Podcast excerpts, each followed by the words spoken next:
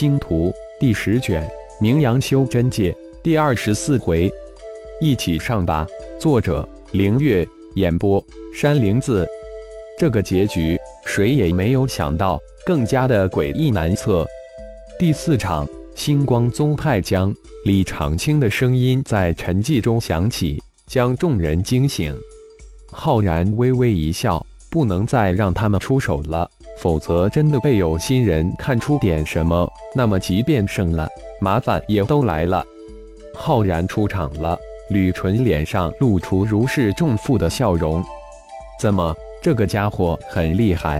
万剑听到吕纯的声音，于是问了一句：“一个化神期的小辈，能厉害到那里去？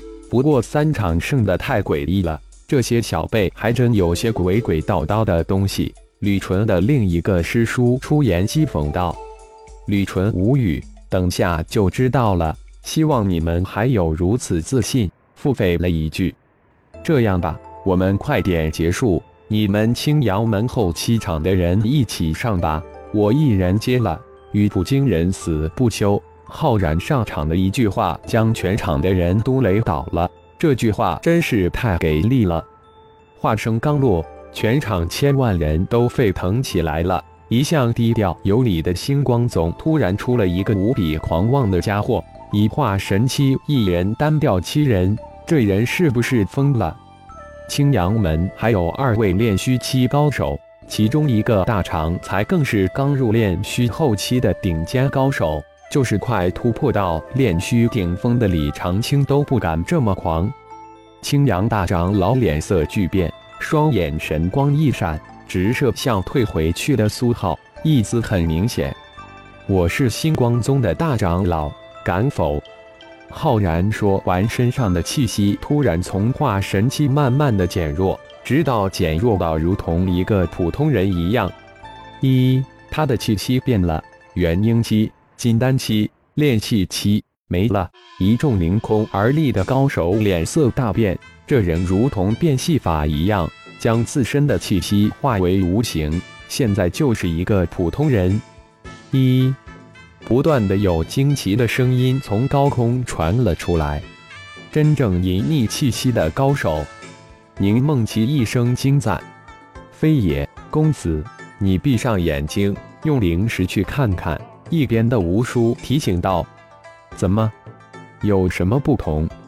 宁梦琪嘴里在说，但却将眼睛闭了起来，用灵石向场上探去。一，怎么人不见了？说完，随即睁开了双眼。那苏浩之父好端端的站在那里，如同山岳一般。怎么回事？我的灵石居然发现不了他！他从灵石中消失了。宁梦琪大声的惊呼道：“高手，真正的高手！”可怕，真正的可怕！吴叔喃喃自语道。万剑的脸色终于变了，变得惨白，毫无血色。这个只有化神期的土鳖突然变得高深莫测起来，从化神期变为普通人。最让高空凌厉的高手们心惊胆跳的是，这个人居然融入了自然之中，好端端的站在眼前，却从灵石中消失了。这可能吗？太可怕了！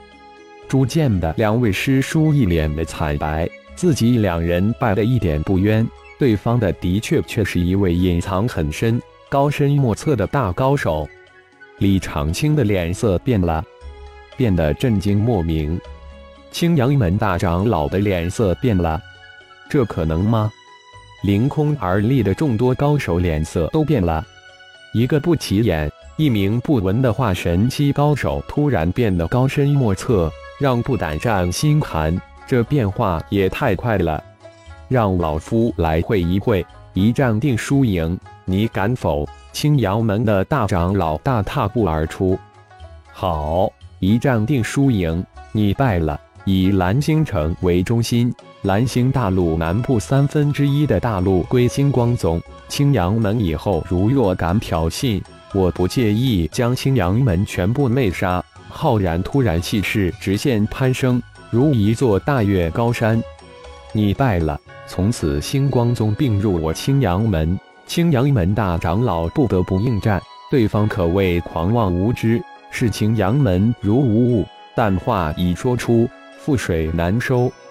开始，一旁的李长青突然有些不耐，沉声喝道：“就在李长青的话音刚落之际，浩然的气势再如长江大河一样奔腾而起，庞大的气势一直在攀升。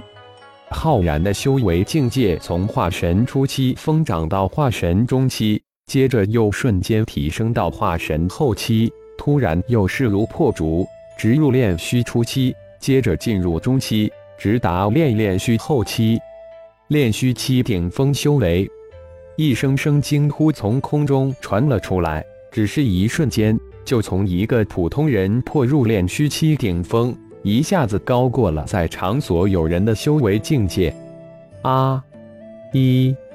天空中凌厉的众高手被庞大的气势压得直退出千米开外，才停住身形。吕纯的两位师叔脸色瞬间从天堂落进了地狱。刚刚还是一个不起眼的小辈，一个不入他们之眼的土鳖，突然一跃成为他们也要仰视的顶尖高手。巨大的反差让他们脸色死灰。吕纯很惊讶，但绝不震惊。在大银河联邦之时，他早就领教到了浩然的威压，单凭弹鞘之间的威压，几十个元婴高手噤若寒蝉，压得他们两股颤颤，几欲晕倒。浩然手指一点，五行禁锢瞬间发出，一个五彩的光环从指点迸射而出，瞬间将正祭出法宝的青阳门大长老禁锢住。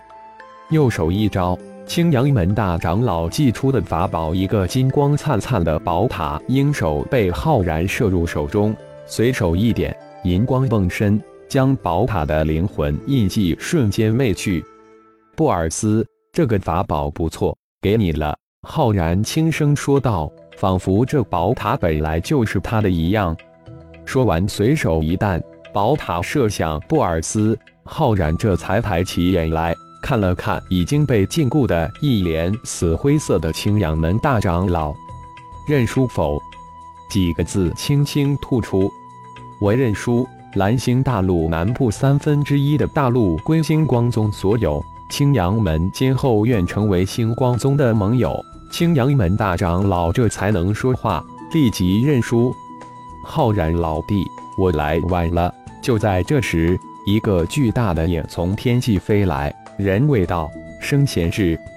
浩然手指一点，五行禁锢的五彩光华瞬间消散在天地之间。青阳门的大长老飞退而回。洪荒第一的李泽是，只是一瞬间，一头巨大的翼龙就飞临空中，人群人立即发出惊呼声。感谢朋友们的收听，更多精彩有声小说尽在喜马拉雅。欲知后事如何？请听下回分解。